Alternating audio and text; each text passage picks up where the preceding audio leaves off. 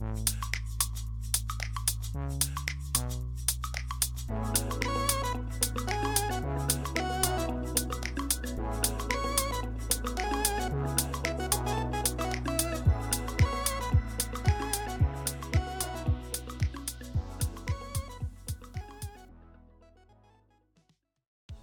迎收听日本排球腿光部，我是来自 Pocket 新手村的多喝水。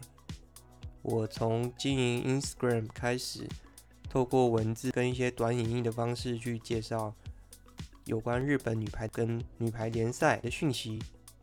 然后，因为在我之前的 Instagram 时候，我曾经做了许多的投票，去问说大家可能比较支持的一个球员。最后怎么投票的结果都出来，是显示说一堆人都是古贺纱理那的粉丝啊。或许是因为他比较有名，他也在国家队待比较久，又会时常带着笑容，所以大家都蛮喜欢他的。所以我今天在跟你们介绍日本女排联赛的时候，我会以古贺沙里娜这一队的一个角度去跟大家做介绍。在我们进入主题之前，我们先带来几则排球消息。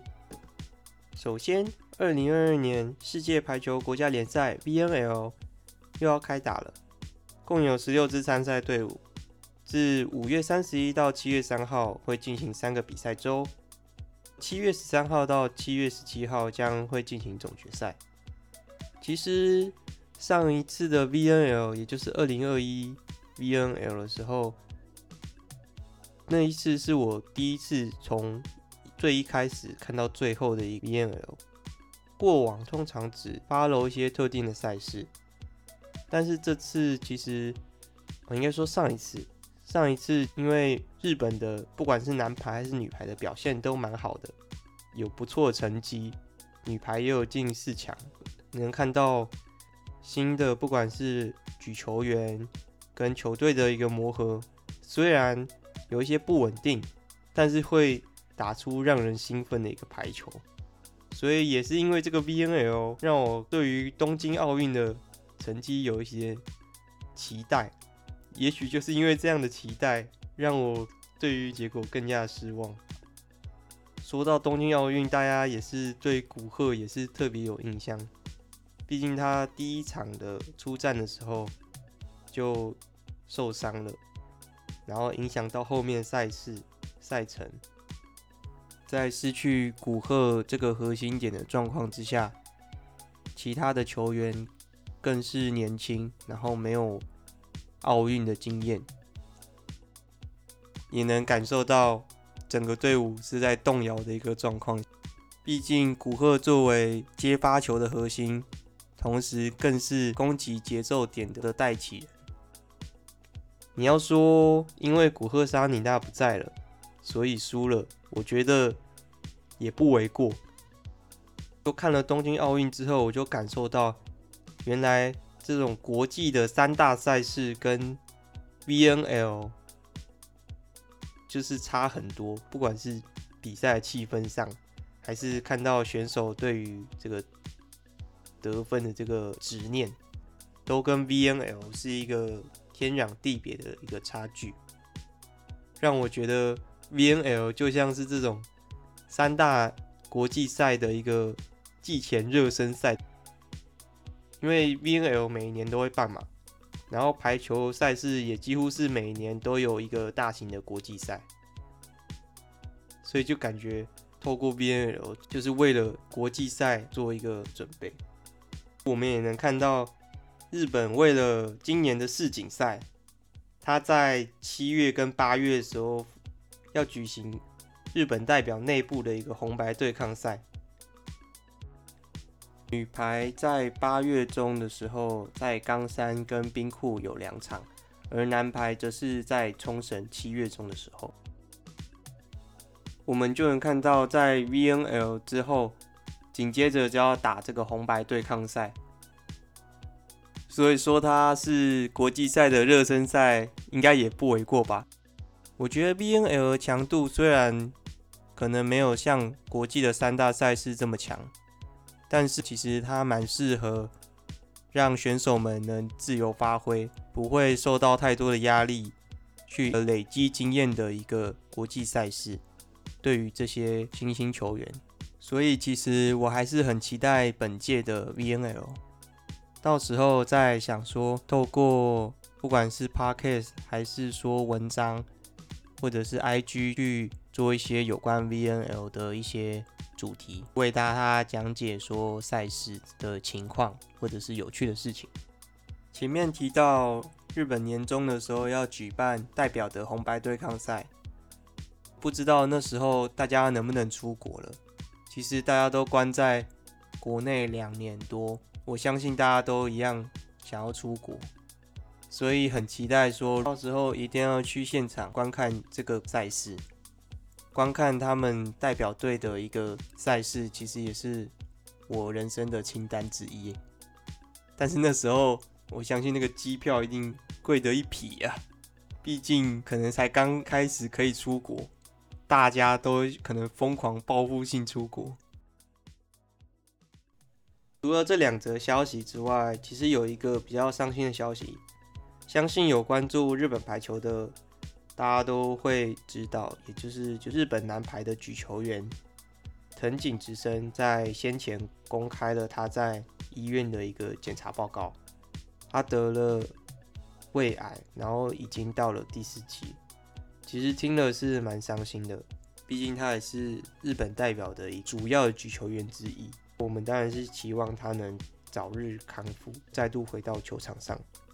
他的队友也有在。网络为他募资，海外的也能尽一份心力，整个排球界也都是在为他加油打气。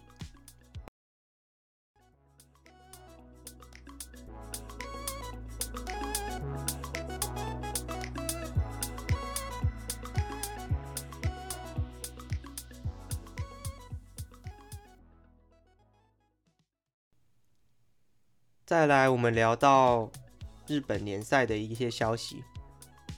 我们先从排名开始报好了。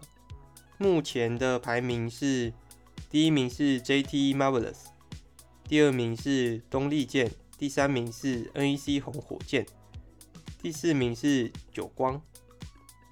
这前四名其实就是包括了许多的日本代表，像是 JT JT Marvelous，它里面就包括就是日本代表的自由人小帆。口巴塔，还有新兴的举球员莫米亚基。第二名的东丽箭则是有石川真佑，这相信大家都很知道，就是石川佑希的妹妹，也是日本代表的大炮主力。第三名的 NEC 火箭就是我们这次主题的主角古贺纱理那所属的一个球队。第四名是久光。是石井优希所属的一个俱乐部。第五名则是电装蜜蜂，第六名埼玉上尾，第七名 PFU 蓝猫，第八名日立阿斯特莫，第九名冈山海鸥，第十名是丰田六女王，十一名是姬路胜利者，十二名是苦肉杯。虽然排名较后面的俱乐部代表球员比较少。但是我觉得其实蛮多都有机会，应该说有实力入选日本代表的。在这一次东京奥运后，日本代表的总教练换人了，我也期待这些球员会入选这次的代表，会在后续慢慢介绍给大家。先跟大家介绍一下日本联赛的一个时间点，通常是在每一年的十月。到隔一年的二月、三月，都是在每一个周的周末去进行比赛。整个赛季的总适合数通常是二十多场，但是在这一季的时程从十月到了，包括季后赛是到四月中，总共适合数变成三十多场，比以往的赛季的例行赛又多了十多场。在今年年初经历到了日本的第二波疫情，让他们的赛程也受到了影响。某些队伍可能染疫了，造成有一些比赛不能去进行，因此而终止。但他们没有终止，就减少了赛事。他们同样是在这个三月的时候，密集的去增加了一些赛事。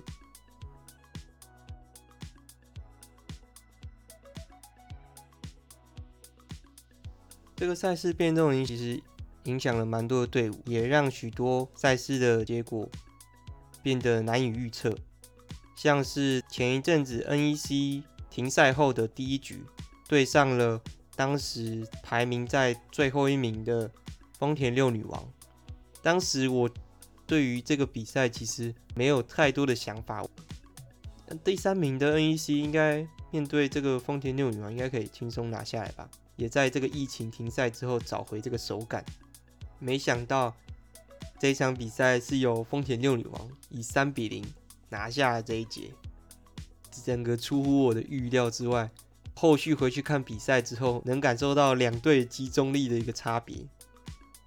虽然 NEC 本来就是一个比较不稳定的队伍，但是还是能看出来是因为很久没有比赛，状态才会这么差。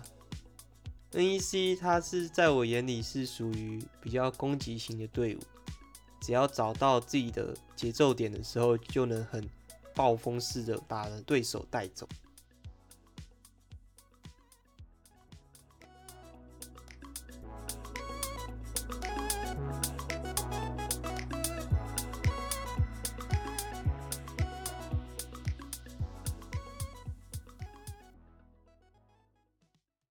前一阵子，我在我的社群发布了有关古贺沙里娜的访问文章，主题内容主要就是她在东京奥运之后的改变。访问的问题是她当时在东京奥运时的心境，大赛后的一个转变期，到现在正学着使用自己的方式去领导的整个队伍。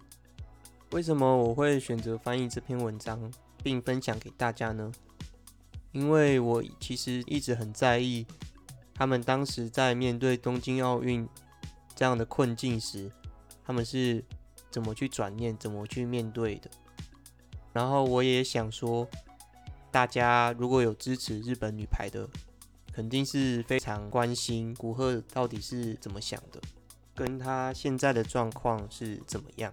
这个访谈里其实都有提到，所以如果你还没看这篇文章，你很在意古贺纱理那的，那欢迎去我的 Instagram 跟我的 Medium 去查看这篇文章的内容哦。它里面也提到了在东京奥运后的转变，他从一个学妹逐渐成为学姐，甚至是整个国家队的重责大任的一个角色。他如何用自己的方式去激励队友？带领着队友。看完这篇访谈的文章之后，其实会更了解古贺当时的心境，跟他未来想朝的方向。除此之外，更了解了排球在沟通这件事情上面是非常非常重要的。那我们回到日本联赛的状况，NEC 红火箭，也就是古贺沙里娜所属的那个俱乐部，虽然在这个三月已经快接近季后赛的一个时间点。输给了第四名的久光，但是其实目前还是保持着三分的差距。而这周末他们将对上目前排名在倒数第二的纪录胜利者。我们来讲一下纪录胜利者的一个状况好了。其实纪录胜利者虽然他们现在排名在倒数第二，但其实他们是一个非常有粘着力的一个队伍。他们许多。对局都是在二比三输的，所以其实我认为也不是一个非常好打的一个对局，对于 NEC 红火箭来说。但如果要来讨论这周的赛事的话，我个人是蛮推荐礼拜六的东丽舰对上 JT 这场比赛，也是东丽舰的一个主场，然后并是。